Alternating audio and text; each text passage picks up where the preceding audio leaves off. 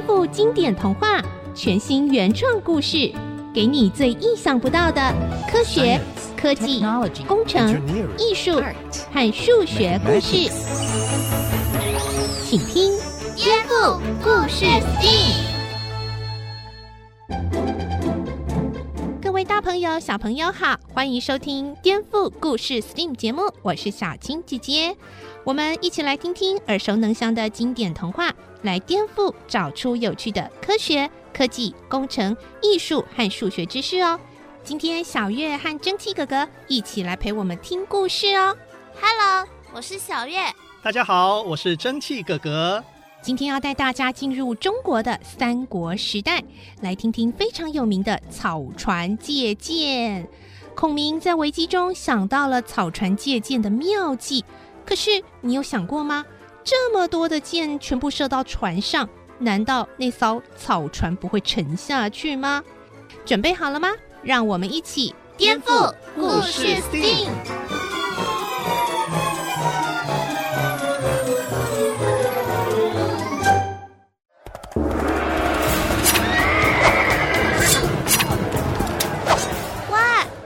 姐姐，你看，拿扇子的诸葛亮好帅哦！嗯，诸葛亮人称神机妙算，几乎是中国历史上聪明人的代名词，的确很帅。哎，可是啊，严格说来，电影和电视上演的有一点夸张哦。我看蒸汽哥哥，你应该是嫉妒诸葛亮比你聪明吧？对呀，你怎么会这样说呢？难道诸葛亮不聪明吗？哎，我没有这样说哦。诸葛亮啊，字孔明，在三国时代，他提出了很多计策。帮助刘备建立的蜀国打了很多胜仗，后来他自己当了丞相，治理整个国家，他当然是非常聪明的啦。我只是说，关于孔明这个人呐，现在大家很熟悉的故事，有一部分是有一点夸张，毕竟那是小说家罗贯中写出来的嘛。是这样吗？那你说什么故事会有点夸张？嗯，就拿大家熟悉的草船借箭当例子吧。今天就来介绍草船借箭的颠覆版。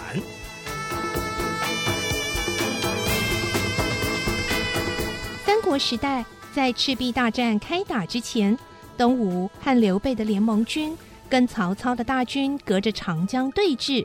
就在这个时候，东吴的周瑜忽然找诸葛亮，也就是孔明来商议。其实，周瑜心里打的算盘是。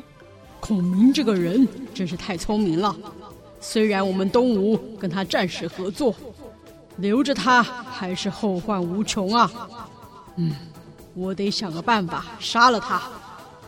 哎，孔明兄啊，为了打败曹操，我们应该好好的商议一下，在长江上面作战，你认为最重要的武器是什么呢？长江这么宽阔，要打仗。当然是弓箭为先呐、啊！说的对，说的对。呃，可惜啊，最近军中的箭非常不够用，恐怕打不赢啊。可不可以请先生帮个忙，替我军制造十万支箭？哦，十万支箭，没有问题。请问何时要用呢？十天之内，可以吗？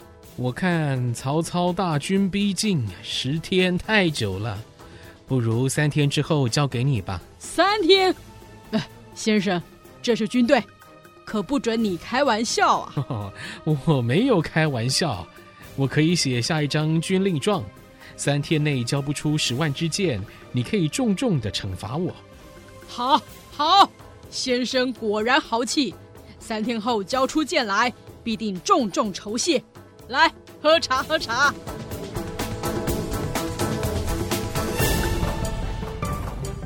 东吴的鲁肃是孔明的朋友，听了觉得很担心，就跑去找孔明。先生啊，你怎么说要三天造出十万支箭？这怎么可能呢？你不要担心，只要帮我准备二十艘小船，都用青色的布幔围起来。每一艘船上面要有三十个士兵，还有一千捆干燥的草啊，都绑成一束一束的，我就能在三天内给你十万支箭。啊，这些东西跟造箭有什么关系？啊，先生，别开我玩笑了。哎呦，我没有开玩笑，请你帮我准备就是了。还有，记得不要跟周瑜讲啊，不然我的计划就会失败了。哎，等一下，第一个问题来喽。什么问题？问题是这样的，后来的人啊，根据《三国演义》的描述来进行一些估计哦。当时啊，他们打的是水战嘛，所以要有很多小船，应该不是问题。可是呢，这个后来就有一些人写科学科普的书籍，他就计算呐、啊，一捆干草的重量大约两百五十公克，一千捆呢就有两百五十公斤啊。装满二十艘船就是五千公斤，也就是要准备大约五吨重的草。另外啊，一艘船刚刚讲到要装三十个士兵和许多的干草，就算说是小船，也不可能太小嘛，要装这么多人这么多东西啊。假定船长十公尺，宽三公尺，要围住二十艘船。至少要四百公尺的青色布幔啊！你就想说是青色的布，要四百公尺那么长。当时啊，有历史的记载，一块布的宽度大概只有九十公分，九十公分要遮住一个人或遮住一个兵不够啊！哦，要诱敌欺敌嘛，所以最好是整个人都可以遮住。所以呢，这个布啊，一条不够，可能要两条，一百八十公分就可以把人挡住了。所以总共啊要用两卷布，也就是总长八百公尺的青色的布。鲁肃真的能够在短时间内准备这么多的布吗？就算干草跟青色的布都够用好了，在东吴的军队里面调用这么多的物资，就算鲁肃不说出来，能瞒得过周瑜这么聪明的人吗？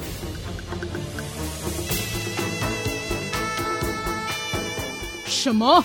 孔明要一座甘草山，还要把青色的布通通拿走，那我怎么够用？传我的命令，不给！呵呵，孔明，你死定了！哈哈哈哈哈！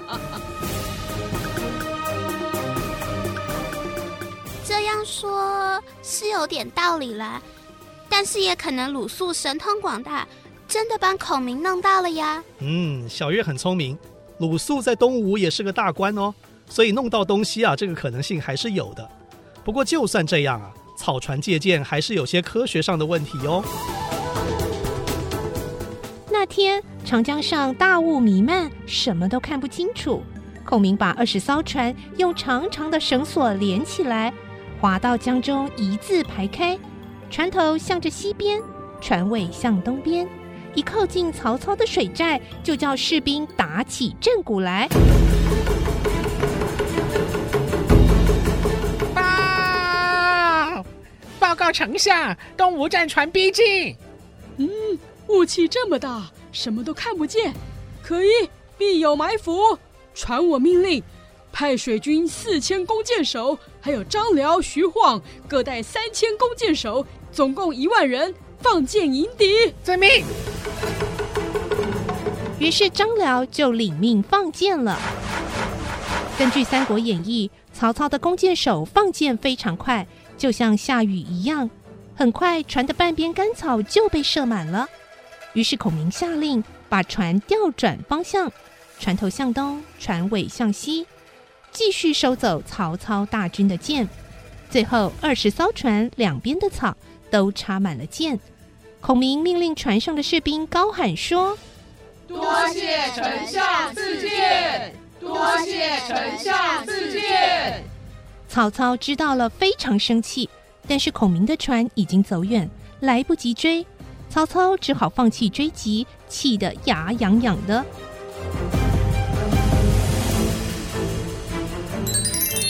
等一下，这里是第二个问题。其实啊，按照科学的推算，小说可能写错了哦。真实的状况啊，说不定是这样的。射吧，射吧！曹操生性多疑，大雾之中一定不会出战，而会用射箭来对付我们。报！因为箭太重，小船倾斜了，怎么办？本军师神机妙算，早就料到了。来。把船只掉头，船头向东，船尾向西，继续收箭。呃，可是呃，箭来的太快了，掉头来不及，还是倾斜啊！哎哎，翻船啦！啊啊啊！什么？怎么会这样？啊！孔明，孔明，你别死啊！啊，你死了，这戏还怎么唱啊？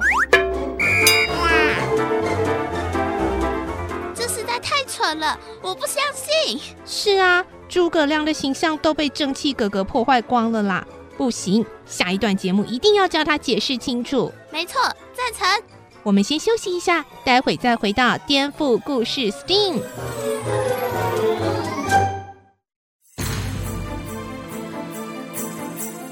曹操看到江面上孔明的那些草船，上面的士兵都纷纷掉到水里了，不仅哈哈大笑说：“哈哈哈，什么？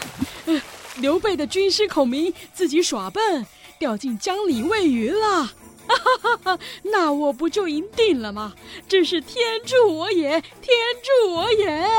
恭喜丞相，贺喜丞相！哇，才怪才怪嘞！”孔明怎么会这样就死了？实在是太蠢了，不可能啦！对呀、啊，争气哥哥，你一定要讲清楚啦！好，好，好，让我从头说起。其实啊，诸葛亮草船借箭的故事是小说家罗贯中在《三国演义》这个小说里面虚构的哦。你的意思是说，整件事情都是罗贯中自己幻想的吗？呃，也不完全是了，在最接近真实历史的《三国志》的记载里面。他引用了一个魏国的魏略记载，啊，这有点复杂了。反正简单的说，就是历史上真正的历史上有记载，记载的故事不是讲诸葛亮啊，记载的故事讲的是曹操跟孙权打仗的时候，啊，曹操是魏国嘛，孙权是东吴嘛，他们两个打仗的时候啊，发生过一件事情，跟草船借箭很像，说不定啊，罗贯中就是参考了这一段的历史才写出来的呢。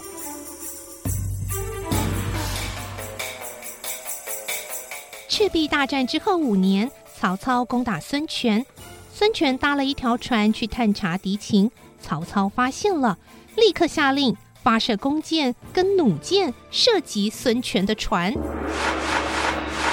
糟糕了，箭都射在船的同一边，船倾斜了，会翻船的。不要慌，把船掉头，另一面也让他们射箭，就会平衡了。因为孙权非常冷静，让船只平衡，终于平安的逃了回去。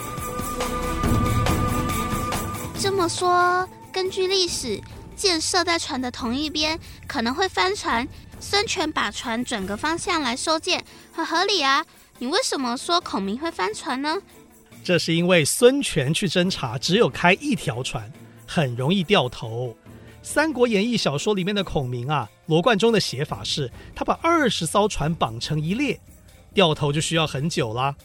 而且《三国演义》小说提到弓箭手有非常多，总共一万个人呐、所以箭射过来非常快，一万个人同时射箭，几分钟就会超过十几万支，甚至二十三十万支啊。当然，三国时代作战的条件我们并不是完全清楚，但这样子推算起来，说不定啊。孔明那个二十艘船排成一列，根本来不及掉头，就会因为一边太重而翻船了。那怎么办？正确的方法可能是要利用船上帮忙划船的士兵。让我们再回到孔明草船借箭的场景吧。射吧，射吧！报，因为箭太重，小船倾斜了，怎么办？别担心。反正箭都射在船的右边，我们就移动八位士兵到左边去。照我掐指一算，就算是一艘船被射了七千多支箭，用八个人的重量也足够平衡了。我真是神机妙算，神机妙算呐、啊！旁边的鲁肃听了，也对孔明说：“哦，恭喜孔明兄啊！哎，不过这样右旋划船的士兵变少。”船的速度也会变慢啊！还好，大雾还没散去。曹操这个人多疑，是不敢追击的。等到雾散了，我们就已经跑远了。哎，不过啊，你提醒的也对，还是等我们的船离得远一点，再让士兵们叫喊吧。多谢丞相赐剑，多谢丞相赐剑。可恶啊！给我记住！聪明的孔明用这个方法带回去十几万支箭，周瑜无话可说，就找不到理由陷害他了。呼，这还差不多。嗯，诸葛亮的面子总算保住了。嗯，不过别忘了，诸葛亮草船借箭的情节还是罗贯中的《三国演义》虚构的，历史上并没有这件事哦。而在真正的史书上，孙权会搭船出去，也不是为了跟曹操借箭，而是为了侦察。孙权把船转个方向来接这个箭呐、啊，跟借箭这件事情完全没有关系，他只是灵机应变，避免翻船而已。不过这么说的话，表示孙权也很聪明喽。是啊，在《三国志》的另外一段记载当中，据说啊，曹操这么聪明的人也很佩服孙权呢、啊。他曾经说过一句话。生子当如孙仲谋，这个孙仲谋啊，就是孙权。曹操的意思就是称赞孙权很厉害。如果他要生一个儿子，希望也能像孙权这么优秀。小月，你可以想一下，把船调转方向，换一边来接别人射来的箭，哦，接完了以后就可以让船只平衡。这个事情好像不是很难嘛，你跟我也可以想到啊。但是在战场上危急的时候，你觉得要想到这件事情很容易吗？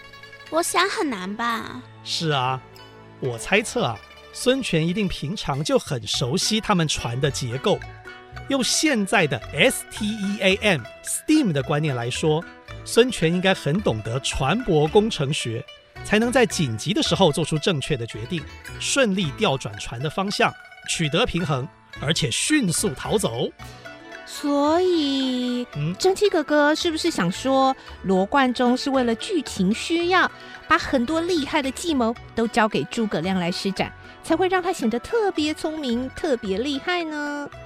其实，在三国时代，聪明的人应该还有很多，对不对？对对对，完全正确。嗯、三国时代聪明的人非常多啊、嗯呃，不是所有厉害的计谋都是诸葛亮施展的。啊啊，所以大家各位小朋友，不要被小说造成的刻板印象所影响，嗯，这也是很重要的独立思考哦。没错。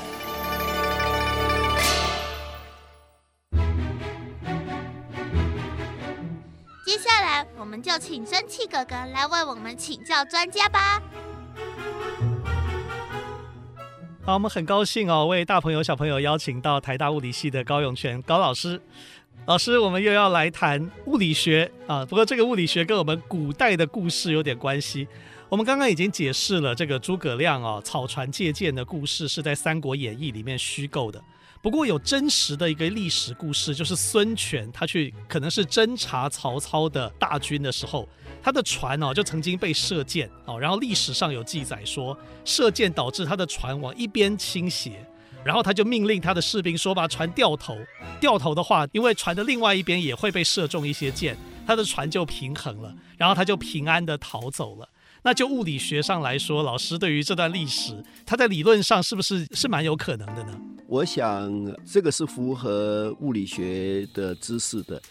让我这么讲吧，假设说你上了一艘船，当然真实现代的船大概说都足够大到说。”乘客即使全部都跑到左边，就是船的这个左翼，大概不会对这个船有多大的影响了。不过我们现在所想象的是一种比较极端的状况，假如这船不是很大，就是一艘小船，那你完全可以想象，就是说小船上面的重量如果全部跑到一边的话，那船就会翻覆嘛。那这种情形你就想象说是一个跷跷板好了，这一个跷跷板左右平衡的时候，它是不会翻转的。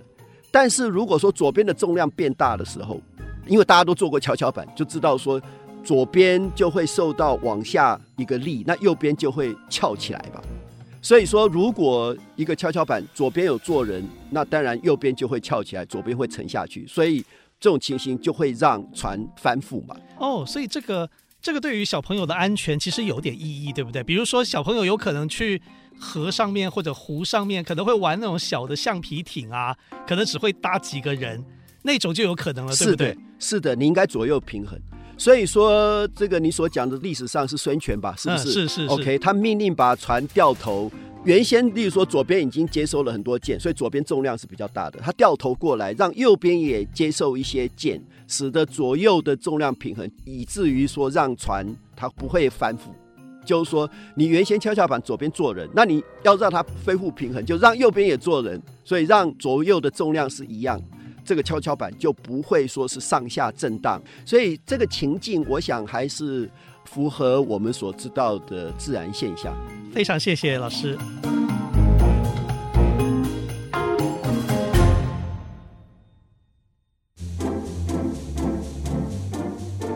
亲爱的小朋友，听了今天的故事有什么想法呢？颠覆故事 STEAM，我们再见喽，拜拜。拜拜。